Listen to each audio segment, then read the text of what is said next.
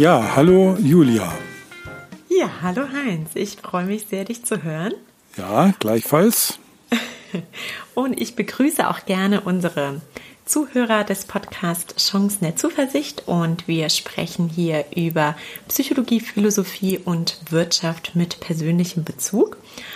Und ja, ich freue mich besonders, ähm, diese Folge heute aufzunehmen, denn wir hatten eine kleine Sommerpause gemacht, Heinz und ich, und ähm, ja, starten heute wieder mit einer neuen Folge.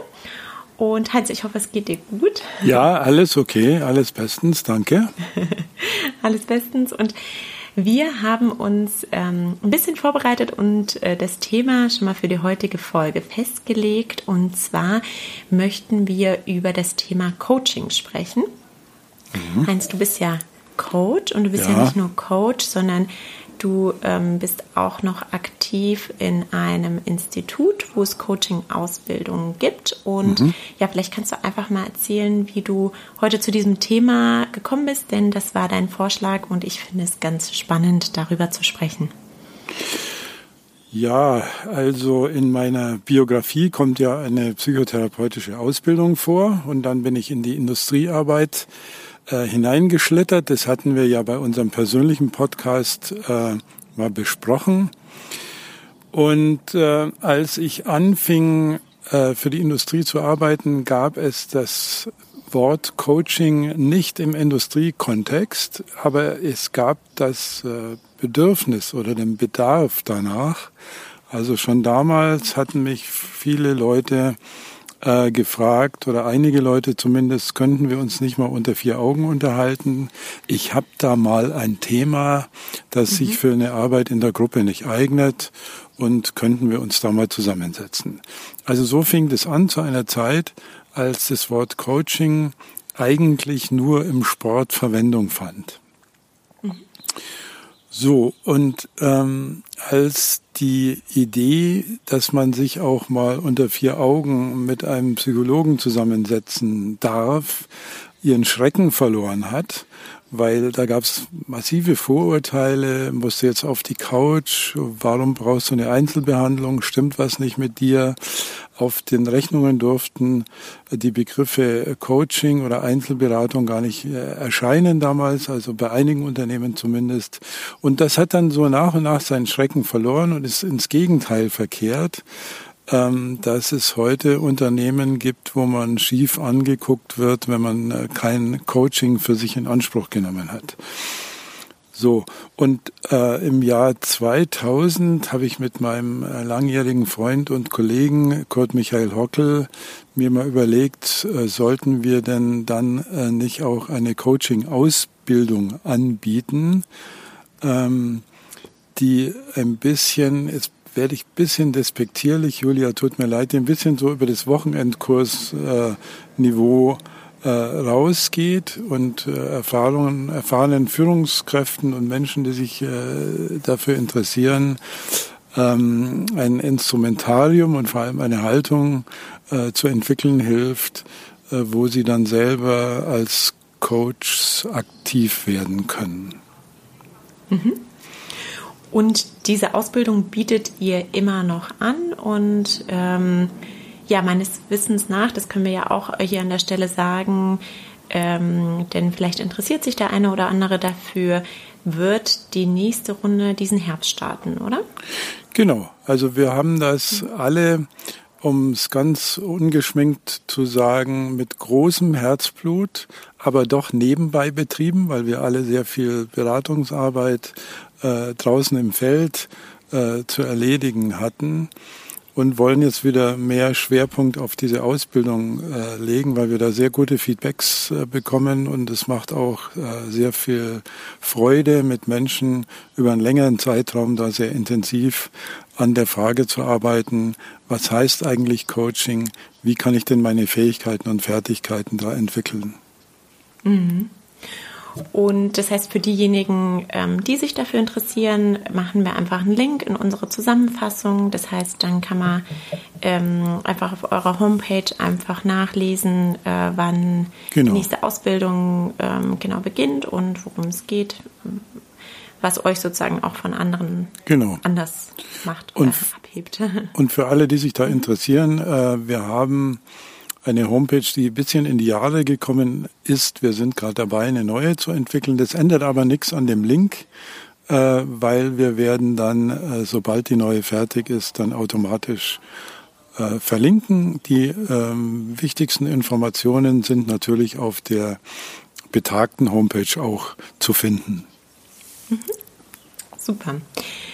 Genau, und dann ähm, würde ich auch schon so die erste Beobachtung oder die erste Frage mal stellen.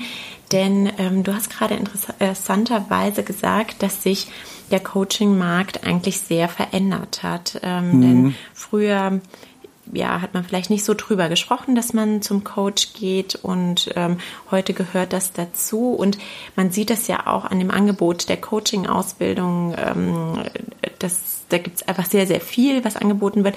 Was glaubst du denn, was hat diese Entwicklung geprägt und vielleicht auch nochmal anders gefragt, warum glaubst du, ist es im Sport, wo Coaching ja eigentlich herkommt, ganz normal, dass man einen Coach hat und das gehört dazu. Und in der Wirtschaft, ja, ist es irgendwie, war es ein Problem? Und ich würde sagen, es ist, also aus meiner Erfahrung, ist es zwar normal geworden, dass jemand einen Coach hat, aber es ist schon mit einem Problem doch oft verbunden. Also wenn jemand mit einem Coach arbeitet, dann ist es doch irgendwie immer noch so ein bisschen, hat das noch so einen Nachgeschmack, würde ich jetzt einfach mal sagen. Ja, also auch innerhalb der Enttabuisierung des Coachings hat sich das zunächst mal so entwickelt, dass ein defizitorientierter Ansatz salonfähig war. Also man konnte sagen, mein Mitarbeiter war beim Assessment Center, da sind folgende zwei Schwächen aufgetreten. An diesen Schwächen gilt es zu arbeiten und dafür holen wir uns den Coach äh, mit der Aufgabe, diese Schwächen, Anführungszeichen, zu therapieren. Also ganz offen hat es vielleicht nicht äh, so artikuliert werden können, aber der Subtext der Aufträge war von dieser Reparaturidee äh, getragen. Und witzigerweise war es genau dadurch aber salonfähig geworden, weil man sagen konnte, äh, dass wir dann mit den äh, gecoachten Mitarbeitern besser, effektiver äh, im Sinne unserer Unternehmensziele arbeiten können.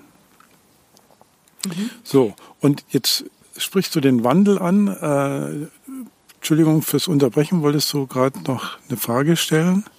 Ich wollte nur mal ein bisschen schmunzeln über deinen Begriff der Reparatur Im, im humanistischen Bezug.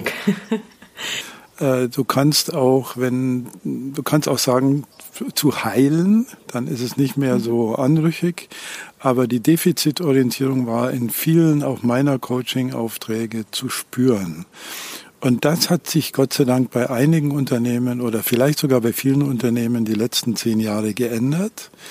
Nämlich dahingehend, dass wir ressourcenorientiert äh, denken und uns die mhm. Frage stellen, äh, wie kann ich denn mein Leben, Schrägstrich Arbeitsleben so gestalten, dass es, wir haben in der Psychologie den Begriff der Psychohygiene, dass es rundum passt, würde ich mal umgangssprachlich mhm. sagen.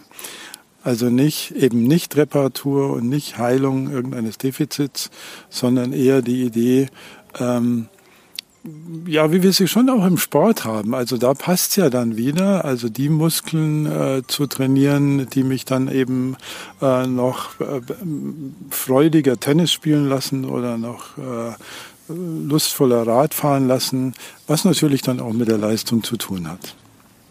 Mhm. Das heißt, was du jetzt auch sagst, es geht nicht ähm, um Selbstoptimierung, äh, kritisch gesagt, sondern mhm. es geht einfach darum, ja, sich ein Stück Leben aufzubauen mit Hilfe eines Coaches, was, womit man sich wohlfühlt und womit man die persönliche Zufriedenheit steigert oder den ja. Erfolg oder was dazu gehört. Also wo man mit sich im Reinen ist, also mit sich und in der Welt und mit der Welt. Also darum, mhm. darum geht's, glaube ich, in erster Linie. Und wer mit sich im Reinen ist, der ist auch im Arbeitsleben ähm, ja besser aufgehoben als jemand, mhm. der nicht mit sich im Reinen ist. Also Coachingarbeit ist oft Reflexionstätigkeit. Also wir denken mal mhm. über das Leben nach, auch über das Arbeitsleben, über die Mitarbeiter, über die Kollegen, über die Frage, passt das, was ich tue, äh, zu meinem Leistungsprofil? Äh, wo will ich hin? Wo komme ich her? Was stört mich? Warum stört es mich?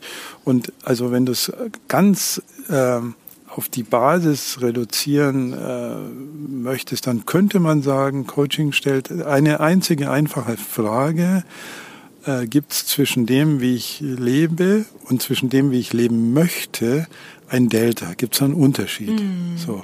Mm, mm, und falls es das gibt, kann man zusammen im Coaching äh, darüber reflektieren, gibt es Möglichkeiten, dieses Delta kleiner werden zu lassen. Die gibt es nicht immer und nicht immer in allen Bereichen, aber so gehen wir auf die Suche nach der Frage äh, des Lebensentwurfs, wenn man mal ein großes Wort nimmt. Mhm. Das heißt, ähm, die Frage im Coaching ist wichtig ähm, zu definieren, wo will ich eigentlich hin? Also seinem Leben eine gewisse strategische Ausrichtung, so nenne ich es jetzt, weil ich bin ja in der Strategie tätig, strategische Ausrichtung zu geben und zu sagen, so, das ähm, ähm will ich im Leben machen und da stehe ich und äh, da leite ich jetzt Maßnahmen ab, wie ich ähm, zu dem besser komme, was ich eigentlich möchte, also das Delta sozusagen zu verkleinern. Ja, ganz genau. Also das ist die, das mhm. ist die Grundidee. Strategisch Und, klingt natürlich sehr, sehr industrieaffin, ähm, aber wenn du Strategie nimmst äh, in seinem, äh, ja, als ursprünglichen Begriff, ist ja eigentlich ein militärischer Begriff, äh, nämlich die Frage, wie komme ich zu meinem Ziel, dann ist es da auch eine angemessene Form des Ausdrucks. Also man kann schon sagen, eine Strategie, wie kann ich mein Leben so führen, dass ich mir später nichts groß vorwerfen muss. Hm. Und wie arbeitest du im Coaching als Coach? Ähm, stellst du die richtigen Fragen oder worauf kommt es an, ein guter Coach zu sein? Ja, also mein äh, Kollege äh, Kurt Michael und ich, wir haben mal ähm, fünf ähm, Facetten des Coachings ähm, herausgearbeitet. Also wovon hängt es denn eigentlich ab? Und die sind für einen Podcast natürlich zu gewaltig, wenn man die alle erklären möchte, aber man kann sie zumindest mal alle anreißen. Und äh, wenn äh, wir da noch Zeit haben, Julia, du hast die Uhr immer besser mhm. im Blick als ich, dann könnte ich diese fünf Säulen ähm, eines guten Coachings mal sehr kurz skizzieren. Mhm, gerne. Passt es?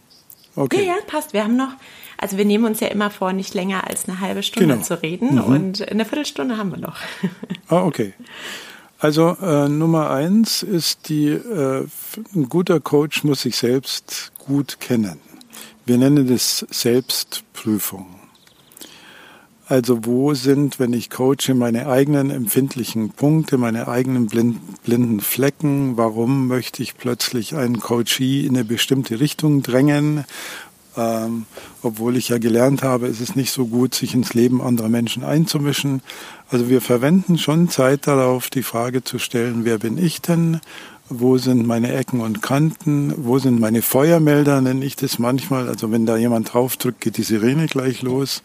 Äh, und natürlich auch die Frage, warum möchte denn jemand überhaupt Coach werden? Also was ist denn da mhm. das Motiv dahinter? Und sich da rechtzeitig zu prüfen, ähm, ist einfach eine sehr wichtige Idee, die in unserer Ausbildung auch vorkommt. Und der äh, bellende Dackel im Hintergrund, der, ähm, der macht ja deutlich, dass ich gerade im Freien sitze. Und ähm, er hat, glaube ich, fünfmal gebellt. Also das passt genau zu den, ja. Vier? Und dann noch macht eine. er noch okay. weiter. Dann genau. macht er noch weiter. Also genau. auch nochmal hier an der Stelle für die, äh, mhm. äh, vielleicht für die Zuhörer. Sonst treffen wir uns natürlich sehr, sehr gerne persönlich, aber aufgrund von Corona mh, mm, ja, sind wir noch mit der Technik unterwegs. Genau. Und an unterschiedlichen Orten. Mhm. So, der zweite, die zweite Säule äh, ist ähm, ähm, mit Empathie überschrieben. Mhm. Äh, den Begriff kennt, glaube ich, inzwischen jeder. Und es ist die Frage, kann ich mich denn hineinversetzen in die Gefühlslage, aber auch in die Perspektive eines anderen Menschen, selbst wenn sie mir selber fremd ist. Mhm. Und wenn ich das kann, wie kann ich das meinem Coaching-Klienten zeigen? Mhm. Auch da arbeiten wir sehr intensiv dran, weil die äh, Aussage, ich kann dich da gut verstehen, für sich selber noch nicht empathisch ist, weil sie noch nicht zu benennen vermag, was den anderen denn eigentlich beschäftigt. Also wir, wir, mhm. wir äh, trainieren und üben sehr intensiv an der Frage, wie kann ich denn die Gefühlslage eines anderen Menschen so ansprechen, dass der nickt, dass er sagt, ja, ganz genau so geht's mir. Mhm. Und mit dem Satz, ich kann dich da gut verstehen, der ist oft gut gemeint, aber er ist noch nicht richtig anschlussfähig in vielen Fällen äh, für die emotionale Lage eines äh, Coaching-Klienten. Mhm. Also Empathie. Säule mhm. Nummer drei ähm, bedeutet, äh, oder haben wir überschrieben äh, äh, mit annehmen. Mhm. Und annehmen und einfühlen, also einfühlen gehört zur Empathie und annehmen ist ein bisschen was anderes, wo sich aber viele zunächst mal schwer tun, eben Dinge, die überhaupt nicht ins eigene Weltbild passen, so zu behandeln, dass sie auch für den äh, Coaching-Klienten eine Form von Sinn ergeben. Also kein Mensch macht nur so irgendwas, Mhm. Und wenn äh, mein Coaching-Klient sagt, das Allerbeste auf dieser Welt ist Mitarbeiter, äh, ist es Mitarbeiter möglichst autoritär zu behandeln und ihnen keinen Freiraum zu lassen, dann ist es für das Coaching wichtig, da nicht gleich mit der moralischen Keule reinzukrätschen, sondern mhm. erstmal mhm. anzunehmen, dass das für diesen Coaching-Klienten die für ihn wahrscheinlich momentan beste Lösung ist. Mhm. Und wir müssen herausfinden, warum sie das ist. Mhm. So, bevor wir äh, vorschnell uns Urteile anmaßen, die äh, uns nur dazu, ähm, die das Coaching nur in die, in die, in die Ecke treiben, weil der Coaching-Klient dann sagt, naja, verstanden er das nicht, warum mhm. ich so mhm. denke. Und das ist oft eine ganz, ganz große Kunst und eine sehr große Herausforderung. Also die ich auch aus mhm. meiner Coaching-Erfahrung äh, kenne und äh, wo ich wirklich manchmal an den Grenzen war. Und das ist der Punkt wahrscheinlich, an dem man als Coach sehr reflektiert sein muss, ne? dass man das auch merkt. Ähm dass man das merkt, mhm. dass äh, jetzt, also dass man merkt, jetzt schlägt das eigene Wertsystem mhm. zu mhm. mhm. und dass man lernt, dieses eigene Wertsystem zu kennen, das gehört mit zur Selbstprüfung und auch ein bisschen domestizieren zu lernen. Mhm. Also ich habe ja in einem Institut gearbeitet, vorher auch, wo es unter anderem mit äh, um die Frage ging, wie verhandelt man mit äh, Terroristen, Entführern und so weiter. Auch da geht es zunächst mal darum, anzunehmen, wie die Gefühlslage eines Flugzeugentführers ist. Und es das heißt eben mhm. nicht, dass ich der Tat selbst zustimme. Das hat damit mhm. überhaupt mhm. nichts zu tun. Also annehmen ist was vollkommen anderes, als äh, es zu rechtfertigen oder dem mhm. zuzustimmen. Mhm. Sondern erstmal muss ich verstehen, also ich mache das jetzt mal an der Flugzeugentführung, äh, nehmen wir mal das Beispiel. Also mein, mein damaliger Chef hat gesagt, derjenige, der den größten Stress im Flieger hat, ist der Entführer. Mhm. So, weil der hat eine äußerst komplizierte Aufgabe mitten in der Luft mit irgendwelchen hundert Leuten in dieser Röhre und dem Piloten vorn dran und mit seiner äh, Forderung, ähm, irgendwie seine Ziele äh, zu erreichen. Mhm. Und das ist moralisch extrem verwerflich, was dieser Mensch tut. Aber trotzdem hat er das gleiche Stressgefühl wie du und ich. Mhm. mhm. So, und das ist die ganz große Klippe, weil wir wissen aus der Verhandlungsforschung, und das gilt fürs Coaching ganz genauso. Wenn wir da gleich moralisch äh, mit der moralischen Keule antworten, dann eskalieren wir die Situation mhm. und mhm. die und Coach und Coachee jetzt wieder mal auf mhm. äh, den ganz normalen Coaching-Alltag übertragen, entwickeln eine Distanz zueinander und die mhm. ist nicht mhm. wachstumsfördernd sozusagen. Mhm. Äh, also das heißt annehmen, ich wiederhole nochmal Selbstprüfung, ich muss wissen, mhm. wer ich bin und was mich treibt. Empathie, ich muss mich hineinversetzen können in die Gefühlslage anderer Menschen und das auch ansprechen können. Nummer drei, ich muss Dinge annehmen können, die nicht zu annehmen. Ich muss Dinge annehmen können, die nicht zu meinem eigenen Wertsystem passen. Und Nummer vier ist Echtheit. Mhm. Das heißt, ähm, für unsere Ausbildung ist es extrem wichtig, bei schwierigen Situationen oder auch im normalen Verlauf des Coachings nicht in der Werkzeugkiste der Coaching-Tools zu kramen, sondern sich als Mensch so einzubringen, wie man selbst eben ist, aber in einer mhm. sozial verträglichen, dosierten Form. Und da hat natürlich das Hinterfragen einer unterschiedlichen moralischen Position dann schon ihren Platz, aber nicht mhm. als erster Schritt. Mhm. So. Mhm. Äh, und der, der letzte, äh, die letzte Säule, die haben wir mal genannt, fördern und fordern. Mhm. Also Coaching kann sehr herausfordernd sein, weil wir beispielsweise, was man Probehandeln nennt, Verhaltensweisen ausprobieren, die unserem Coaching-Klienten momentan noch fremd sind. Aber die Tür ist zu, keiner guckt uns äh, über die Schulter wir können hier mal ausprobieren, wie es denn wäre, seinen Chef anzuschreien. So, mhm. ohne damit zu sagen, das machen wir nachher.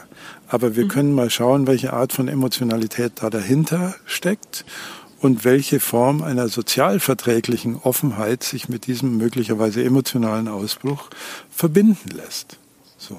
Mhm. Und dadurch fördern wir natürlich auch Verhaltensalternativen, die dem Coaching-Klienten vielleicht vorher noch nicht so zugänglich waren. Und das sind die fünf Säulen, auf denen wir unsere Ausbildung aufbauen und auf denen wir unser Coaching aufbauen. Mhm. Das heißt, diese fünf Säulen, und ich glaube, es wäre auf jeden Fall interessant, nochmal in die einzelnen Themen tiefer reinzugehen, nur wahrscheinlich jetzt nicht heute. Empathie hatten wir ja zum Beispiel schon einmal ähm, mhm. besprochen in einem Podcast. Ähm, aber diese fünf Säulen machen sozusagen ähm, eurer Meinung nach einen guten Coach aus. Jetzt ist ähm, meine Frage, jetzt bin ich jemand, der gerne ein Coaching machen möchte. Ähm, wie kann ich denn überprüfen, ob es ein guter Coach ist, ob er ob der Coach diese fünf Säulen ähm, auch ernst nimmt, also die ihr zum Beispiel hier zusammengefasst habt? Also wenn du meinst jetzt, äh, wenn du auf der Suche nach einem Coach bist. Genau. Mhm. Genau. Äh, und in diesem verworrenen großen Markt den finden willst, der zu dir passt. Mhm. Also wenn Oder ich zum Beispiel sage, also mhm. ähm, wenn, wenn, wenn man eine Ausbildung machen möchte und dieses Konzept gut findet, dann ähm, kann man das ja bei euch im Institut lernen. Und mhm.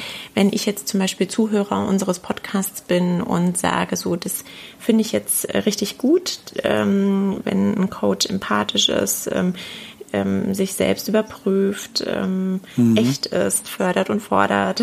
und mhm. ähm, wie kann ich denn überprüfen, ob das, oder hast du da ähm, aus deiner Erfahrung einfach einen Erfahrungswert, wie kann man denn überprüfen, ist es, ist es ein guter Coach, komme ich mit dem Coach weiter, ähm, ähm, ist es sinnvoll, dass wir zusammenarbeiten? Also das ist eine sehr, sehr schwierige äh, Frage, weil man ja auf Homepages alles draufschreiben kann. Also da, ähm,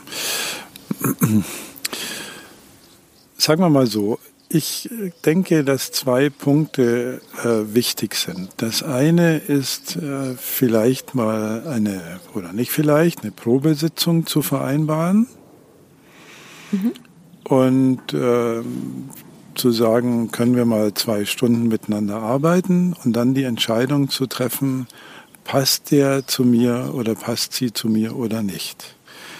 Also ich zum Beispiel, meine Kollegen machen das ähnlich. Wir machen das so, dass wir sagen, wir bieten ein Probecoaching an oder andersrum formuliert, die erste ist, in der ersten Sitzung entscheiden wir, beide mhm. übrigens, also auch der mhm. Coach, kann daraus was werden oder nicht, weil es einfach manchmal Erwartungen gibt, die im Coaching nicht erfüllbar sind. Äh, oder die woanders hingehören als ins Coaching. Also beispielsweise, bei mir war mal jemand, der wollte über Projektmanagement äh, viel lernen und mhm. da ist es besser, er geht in ein Training als zum, als zum Coach oder er liest sich was an. Äh, also wir entscheiden es dann beide, ob das passt oder nicht. Und wir machen es immer so, wenn es nicht passt, dann gibt es auch keine Rechnung. Also mhm. damit man die Katze nicht im Sack kaufen muss, mhm. sondern einfach mal äh, schaut, passt das zu mir oder nicht. Also das wäre mal ein Kriterium. Äh, das zweite Kriterium sind mit Sicherheit Referenzen. Mhm. Und zwar ähm, persönliche Referenzen. Also man kann Coaches mhm. einfach fragen, äh, können Sie mir mal drei, vier Leute nennen, die bei Ihnen Coaching gemacht haben? Mhm. Und mhm. dürfte ich die mal anrufen? So. Mhm. Und jetzt ist es natürlich insofern heikel, weil es die, weil die Verschwiegenheitsverpflichtung uns Coaches ja anhält, nicht einfach Adressen rauszugeben, sondern wir müssen das natürlich mit den Coaching-Klienten absprechen. Und wenn die dann Ja sagen, dann können die Interessenten mal mit ein, zwei Leuten telefonieren. Und da hört ja sonst keiner zu. Also da hört man schon, äh, hören die Interessenten, glaube ich, schon Wahrheiten äh, ungeschminkter Natur die ähm, mhm. relativ valide sind. Obwohl die Coaches natürlich die aussuchen, von denen sie glauben, dass sie da eher ein positives Feedback kriegen. Das ist ja klar. Also das, mhm. das läuft mhm. auch, aber da hätte ich jetzt gar nichts dagegen. Es ist interessanterweise nicht der Preis. Also man kann ähm, sind teure Coaches, Coaches finden, die ähm, ja aus meiner Sicht nicht besonders qualifiziert arbeiten und man kann äh, preislich relativ günstige finden, die einen sehr guten Job machen. Die haben sich halt äh, nicht gut am Markt positioniert. Also das ist kein Kriterium. Und was vielleicht noch ein Kriterium ist, ist schon die Biografie des Coaches. Also wie viel mhm. Lebenserfahrung hat er? Was hat er für eine Vita? ist er einfach umgestiegen vom äh, Softwareentwickler zum Coach und äh, sagt jetzt, äh, ab morgen kann ich das auch. Hat er Ausbildungen gemacht oder hat er auch möglicherweise ein sozial-psychologisches äh, Studium, also Psychologie, Pädagogik, Sozialpsychologie, weil das mhm. halt Leute sind, die sich auch qua Studium sehr intensiv mit der Frage beschäftigt haben, wie funktioniert der Mensch. So. Mhm. Mhm. Das ist kein Jetzt, Ausschlusskriterium, aber ich mhm. würde damit drauf gucken. Mhm. Mhm.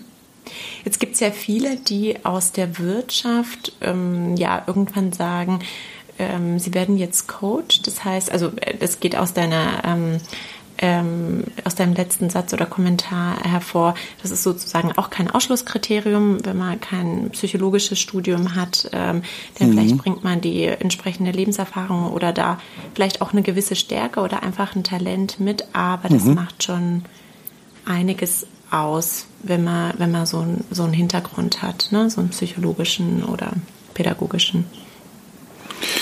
Ja, ich denke ja. Ich habe nur ähm, Skrupel, jetzt Kollegen zu disqualifizieren, die halt zufällig mhm. nicht Psychologie studiert haben, ja, äh, weil ich, also ich habe selbst lang mit einem Juristen zusammengearbeitet, der ein exzellenter Coach war. Mhm. Und der hat halt auch sehr viel investiert, also in Ausbildungen, mhm. in Lektüre, in äh, Supervision, in Austausch, in Fortbildungen und so weiter. Also deswegen zögere ich da. Ähm, oder umgekehrt kann man sagen, also wer jetzt äh, Psychologe ist, ist deswegen noch lange kein guter Coach. So. Mhm. Ich, ich bleibe bei meinem Statement, ich würde auf die Biografie meines Coaches schon drauf gucken wollen.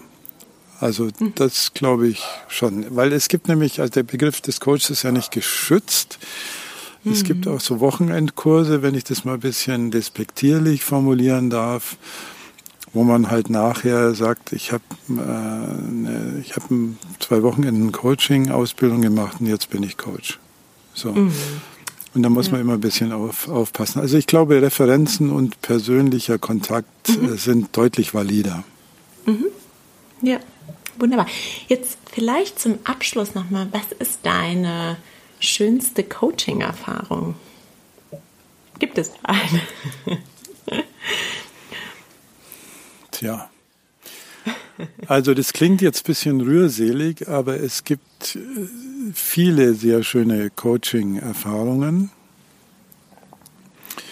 Und ähm, es ist immer am schönsten mitzuerleben, wenn äh, Vorgesetzte, äh, denen ihre Mitarbeiter mit viel Skepsis und Abwehr und Widerstand und Widerborstigkeit begegnen und die dann natürlich entsprechend auf darauf reagieren. Äh, also auch nicht gerade mit der größten Freundlichkeit, wenn du spürst, du hast wenig Akzeptanz bei deinen Mitarbeitern. Wenn wir es schaffen, da kommunikative Wege zu finden, wo zwischen Vorgesetzter und den Mitarbeiterinnen und Mitarbeitern eine Form von Nähe entsteht, die mhm. wirtschaftskompatibel ist, also nicht mhm. eine rosa Brillennähe, und wo man sich aufgrund einer zugelassenen menschlichen Begegnung dann plötzlich auch ganz anders aufstellen kann in der Zusammenarbeit und in der Leistungsfähigkeit, im Leistungswillen, in der Motivation, im Commitment. Also die Idee ist ja immer, also früher hatte man so gesagt, entweder bist du human oder leistungsorientiert.